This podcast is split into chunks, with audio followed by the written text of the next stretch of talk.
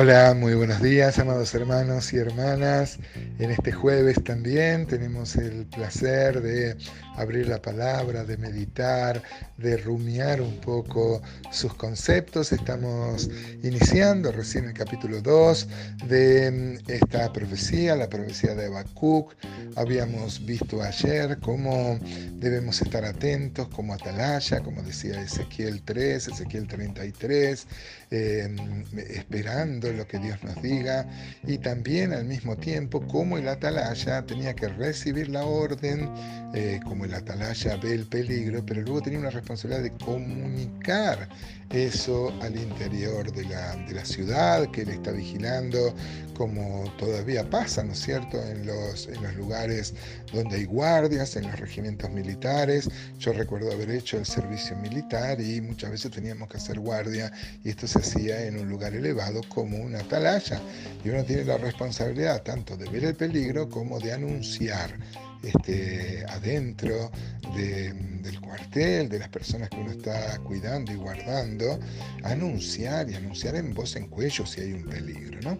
Y de la misma forma veíamos ayer que debemos hacerlo de manera que eh, escribirlo en unas tablas, así era el estilo babilónico, eh, las tablas eran de arcilla, luego se cocinaban, o podrían ser tablas de marfil o inclusive de madera, pero mm, este, como si fueran carteles, el, profeta debería escribir la palabra de Dios, el mandato de que acá era el anuncio de un juicio, y poner énfasis en que se debía entender, entender de corrido, entender, eh, por más que una persona este, vaya corriendo, debería, al, cruzarse, eh, debería estar redactado de tal forma la profecía que él entienda, aunque pase corriendo. ¿no?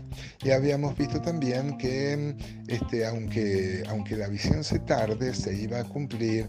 Y habíamos citado nomás así al pasar, segunda Pedro capítulo 3, ¿no?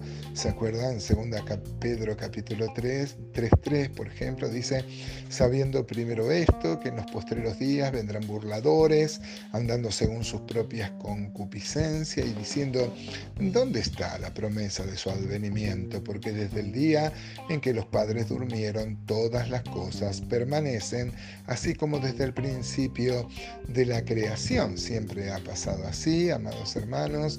Eh, venimos anunciando, por ejemplo, el regreso del de, Señor, el fin del tiempo de la gracia. hay mucha gente que se ríe, claro que sí, y se ríe de que hace dos mil años que anunciamos esto.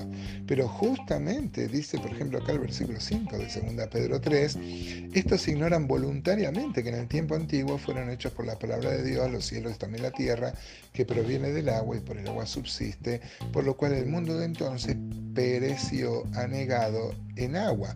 El, anuncio del de diluvio de Noé parecía no tener este, ningún eco pero lo que, por más loco que parecía lo que predicaba Noé, eh, sin embargo era la palabra de Dios y el Señor mismo. Hay mucha gente que discute la veracidad de la Biblia, dice que la historia de Noé es una historia ficticia.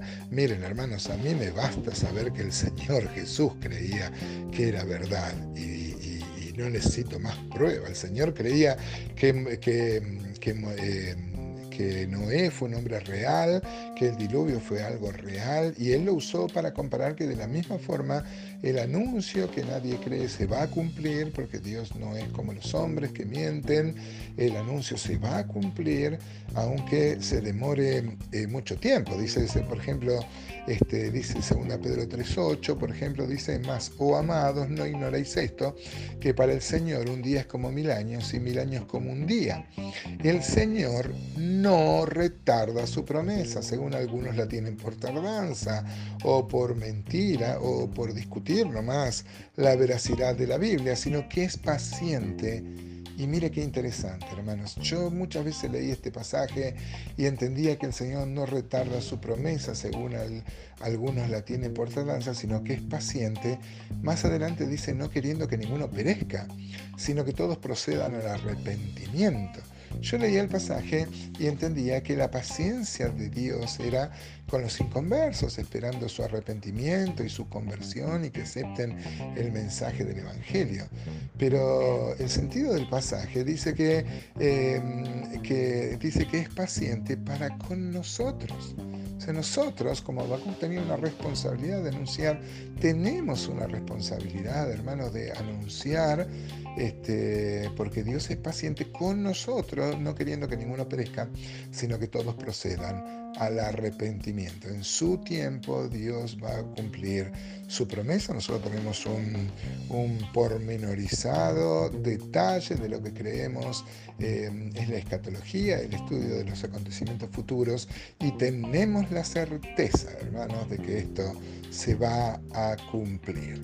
Ahora, este, el versículo 4 de Habacuc 1 dice, este, he aquí que aquel cuya alma no es recta se enorgullece, mas el justo por su fe vivirá. Este texto, hermanos, no solo plantea la contraposición entre un justo y aquel cuya alma no es recta.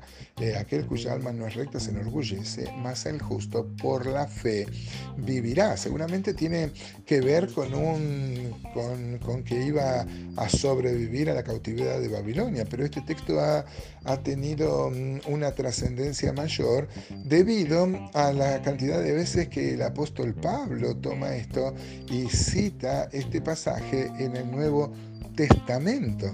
Eh, aparece tres veces en el Nuevo Testamento, aparece en Romanos 1.17, aparece en Gálatas 3.11 y aparece en Hebreos 10.38.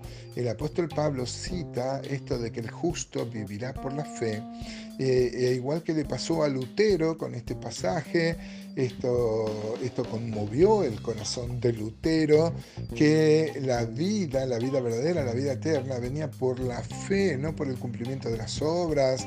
Eh, las obras eran posteriores a la fe y así se inició la reforma. El justo vivirá por fe. Esto este, inició la reforma protestante, de la cual no solo somos herederos, pero fundamentalmente defiende, sostiene, eh, manifiesta, clama un, un, concepto que está a lo largo de todo el Nuevo Testamento y de toda la Biblia, que nada podemos hacer para obtener la vida eterna. Dios quiere nuestra fe. Hay algunos que interpretan la fidelidad bueno, fidelidad en obedecer el, mensaje. En los tres contextos, tanto en Romanos 1, que habla de la, de la, justificación por la fe, todo el preámbulo al capítulo 5, que va a ser el de la justificación por la fe, eh, se toma este pasaje, ¿no? El justo vivirá por la fe. Por fe hemos sido salvos. Por fe también estamos en su gracia. Y por fe también tenemos todo en la vida, no solo las promesas futuras, sino la provisión diaria. Todo es por fe.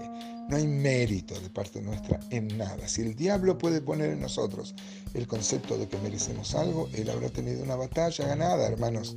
Ojo con esto. Dios nos bendiga.